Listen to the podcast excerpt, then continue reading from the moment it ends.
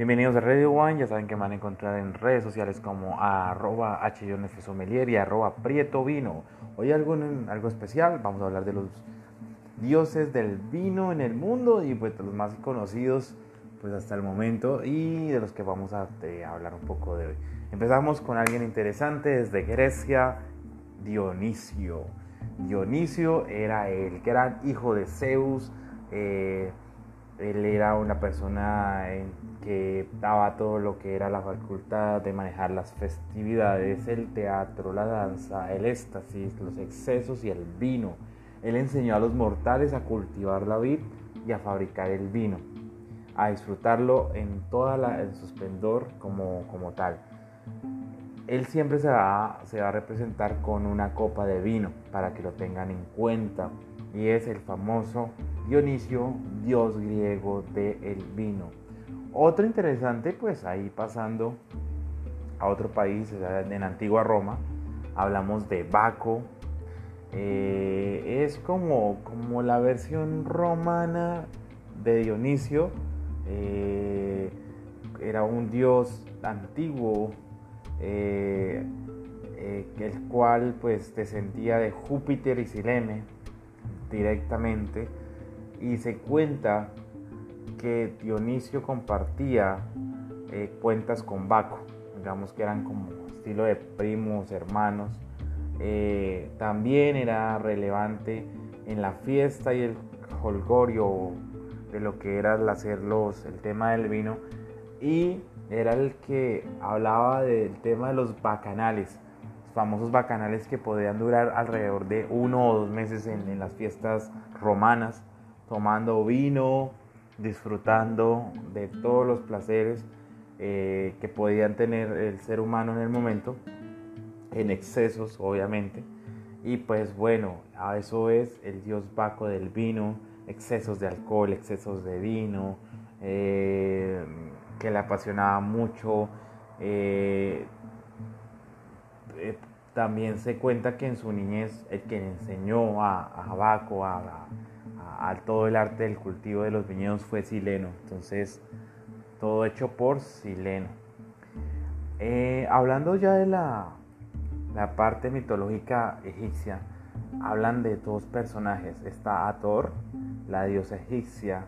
Ella controlaba el vino porque esta persona era, era conocida por por, el tema de, de, manejar todo lo que era el cultivo de la vid, más que todo la forma de, también de la vid, la danza también, la música y, la, y nos habla también del, tema del vino, de, la embriaguez, del folgorio, la fiesta.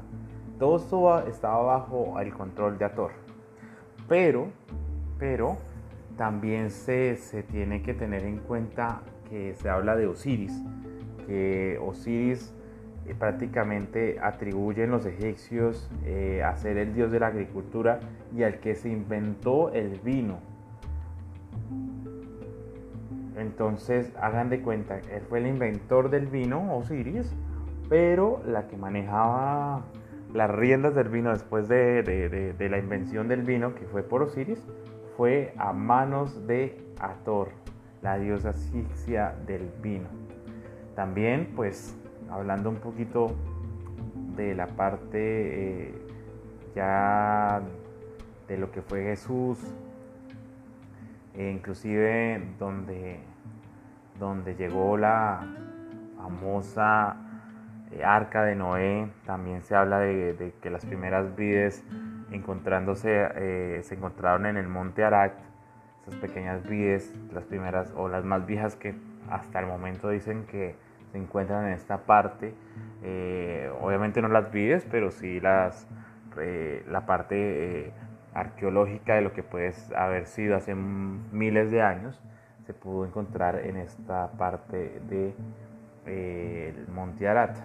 Entonces, hablando de lo que pasó y pues hablamos del el primer eh, milagro que hizo Jesús eh, bajo, la, bajo la mando de la mamá, de la Virgen María.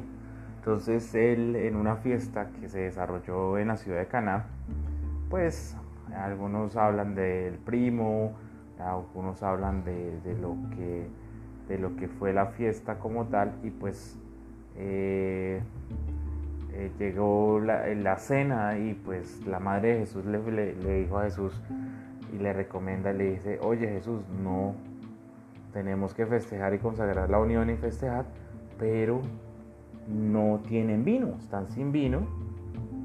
Jesús, eh, hagamos algo, démosles un, una, pequeña muestra de cariño. Él, en su momento dijo que, no era el momento de él, pero que iba a ser una excepción por, ser la boda de esa persona tan allegada. Eh, pues las tres, y obviamente por las tradiciones que se llevaban, eh, tenía que haber el tema del vino.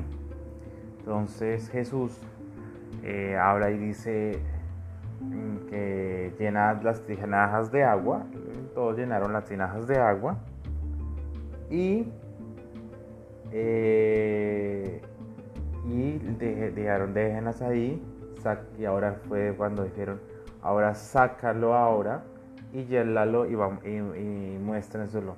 Cuando ellos probaron, ya muestra, eh, lo relata San Juan en el capítulo segundo, y cuando probó la, parte del agua se había convertido ya en vino.